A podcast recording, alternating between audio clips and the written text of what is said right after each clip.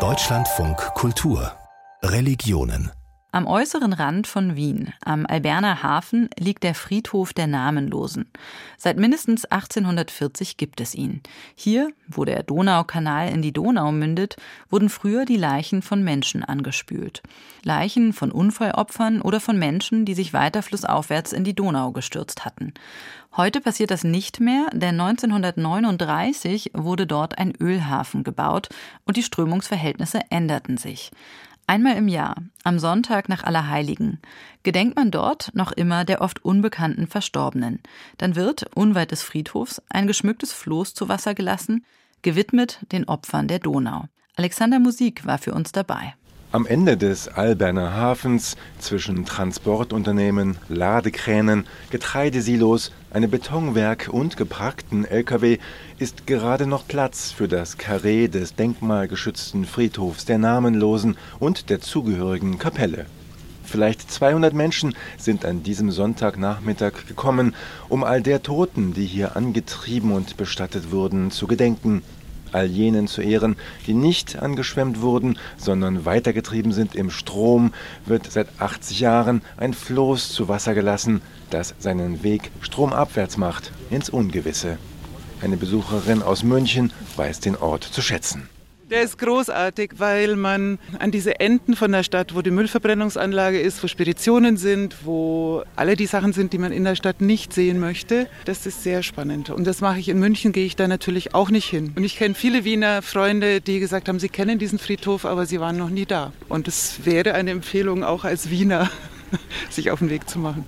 Vor der Zeremonie spazieren die Menschen auf dem neuen Hochwasserdamm oder schauen sich die Gräber auf dem Friedhof an, den Familie Fuchs nun schon in dritter Generation ehrenamtlich pflegt. Von Bäumen umrahmte dichte Grabreihen, bedrängt von den Silos und dem Lärm der nahen Betonfabrik. Josef Fuchs, langer grauer Haarschopf, Lederjacke, breiter Rücken, erinnert sich an seinen Großvater.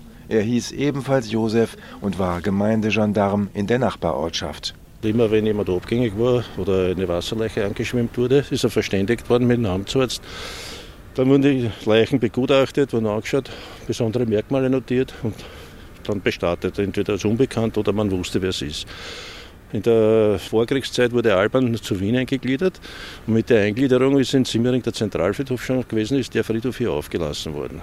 Und nachdem der Großvater von der Gefangenschaft zurückgekommen ist nach dem Krieg, hat er den Friedhof einmal angeschaut, war eigentlich nicht mehr viel da. Und dann ist er hergegangen, hat ihn wieder hergerichtet in den Zustand, in dem er heute noch ist. Das Einzige, was sich geändert hat, sind statt die Birkenkreuze, was ursprünglich waren, die Holzkreuze, sind Gusseisenkreuze gekommen, die er immer wieder vom Friedhof, Zentralfriedhof bekommen hat, von Gräber auflassen worden.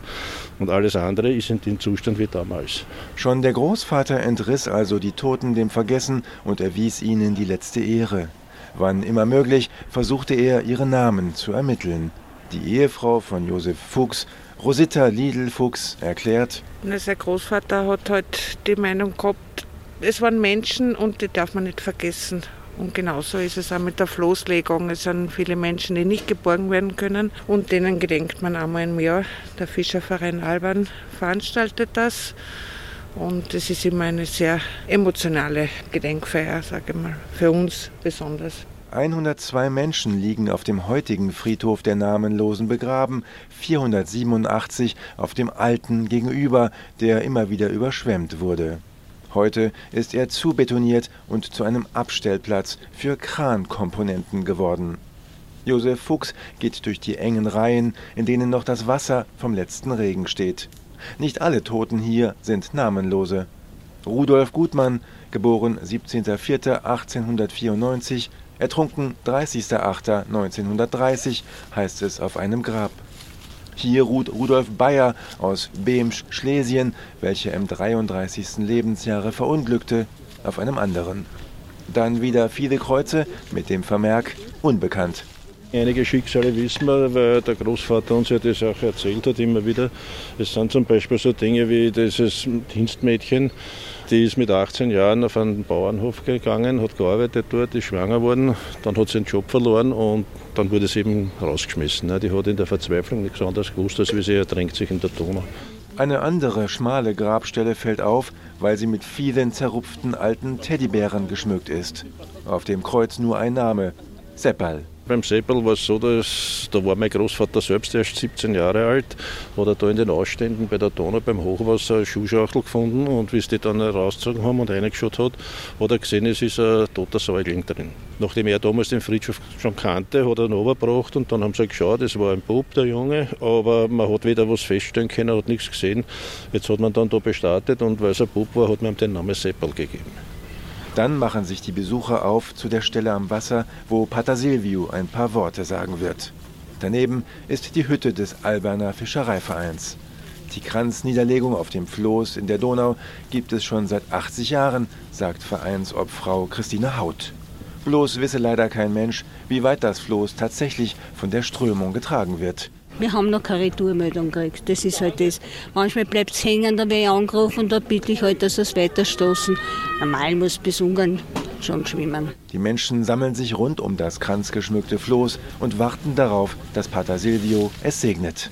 Wir haben einen Verwandten, der ist 1966 bei einem Hochwasser in die Donau gefallen. Das war bei Ips oben. Das war ein Rettungsschwimmer.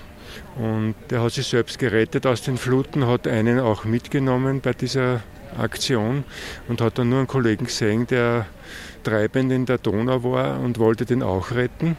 Und dann ist die Kehlmauer zusammengebrochen, auf der er gestanden ist und ist ins Wasser gefallen und begraben worden. Wir kommen eigentlich bei der Möglichkeit jedes Jahr hierher, weil wir daran glauben, dass die Menschen, die verstorben sind, oft unseres Gebets bedürfen. Und die, die eben hier namenlos in der Donau gefunden werden, die sind für uns ein ganz wichtiges Anliegen, für sie zu beten. So möge dieses Boot ein Weg nicht nur die Donau hinunter sein, sondern ein Weg als Zeichen des Friedens, der trotz allem immer wieder doch möglich wird. Und so dürfen wir dieses Boot segnen und aber uns dabei auch gesegnet wissen. Im Namen des Vaters, des Sohnes und des Heiligen Geistes. Träger auf mein Kommando. Heb an.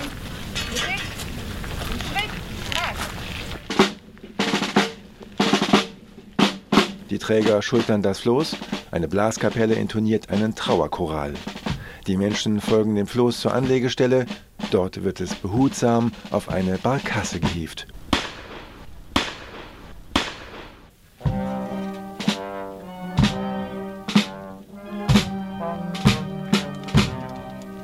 Jäger geben Salutschüsse ab, das Boot erreicht die Strömung in Flussmitte, das Floß wird zu Wasser gelassen und bahnt sich rasch seinen Weg flussabwärts.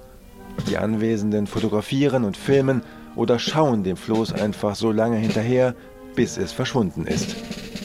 Die ersten Besucher verabschieden sich, andere bleiben zum gemeinsamen Vaterunser, das Pater Silvio auf dem Friedhof der Namenlosen spricht.